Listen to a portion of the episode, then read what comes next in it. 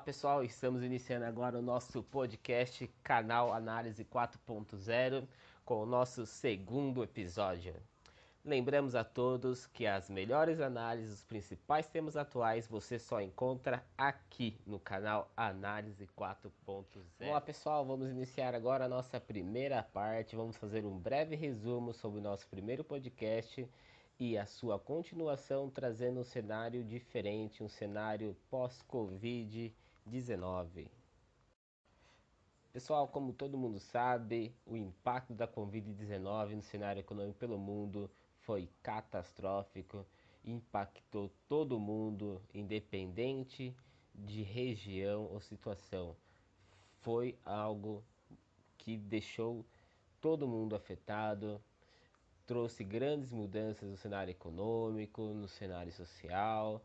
E hoje a gente vai trazer para o nosso podcast uma análise voltada para uma situação que a gente já havia apontado anteriormente e que foi cada vez mais agravada pela Covid-2019. No nosso primeiro podcast, a gente trouxe sobre a questão da profissionalização dos clubes de futebol. E nesse podcast vamos tratar o que ocorreu e o que foi agravado pela falta de profissionalização desses clubes pós-Covid 2019. Vamos lá, pessoal, vamos iniciar agora o nosso segundo bloco. Vamos falar um pouco como evidenciamos com a pandemia a falta de planejamento gestão profissional e transparência dos clubes de futebol. Pessoal, o que a gente pode tratar é muito claro que com a pandemia, os clubes que já não tinham planejamento, uma gestão profissional, foram os mais impactados foram os que mais tiveram problemas e os que mais ficaram destacados na mídia a sua falta de gestão e a sua falta de transparência e responsabilidade dos seus gestores.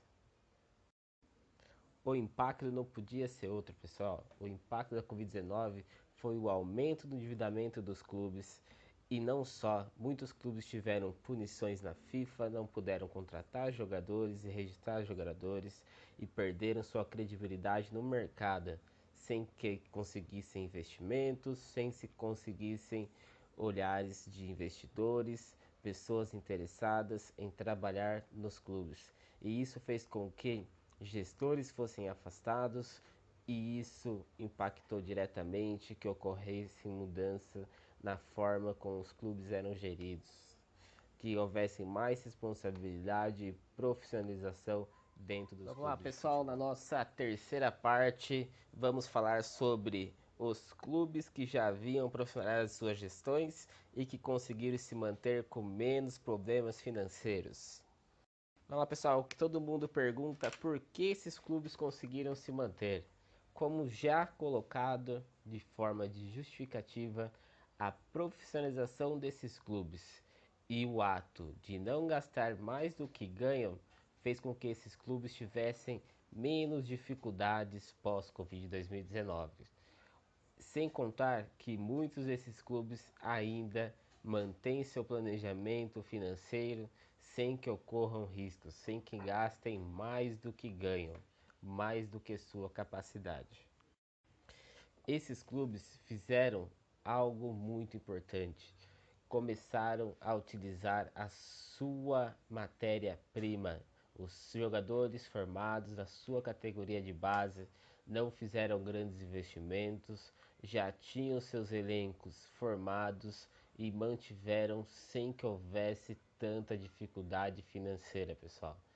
Isso mostra como cada vez mais é importante que esses clubes tenham planejamento, tenham profissionalização, transparência e responsabilidade dos seus gestores.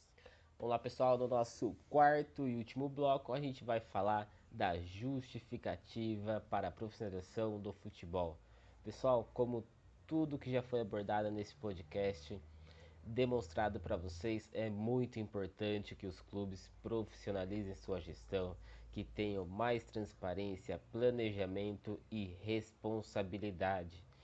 Essa transformação só vai trazer benefícios para os clubes que, em situações adversas, não terão todo esse impacto causado, Pessoal, a Covid 2019 foi sim muito catastrófica, fez grandes alterações, mas principalmente mostrou quanto é importante planejamento, pessoal. Quanto é importante você gastar menos do que você arrecada. E cada vez mais isso vai ficar evidenciado, pessoal. Hoje todas as mídias têm mais acesso aos clubes, têm mais acesso aos portais de transparência. E cada vez mais é importante que os clubes de futebol busquem essa profissionalização, busquem trazer para seus torcedores e mercados uma imagem forte de profissionalização, transparência e excelência em gestão, pessoal. Como consideração final, encerramento do nosso podcast, eu gostaria de agradecer a todos que participaram do nosso podcast. Não esqueçam, pessoal, de ir lá curtir e seguir os nossos canais nas nossas redes sociais do Facebook, do nosso Spotify e YouTube. Pessoal, agradecemos a todos, um forte abraço e vamos nessa!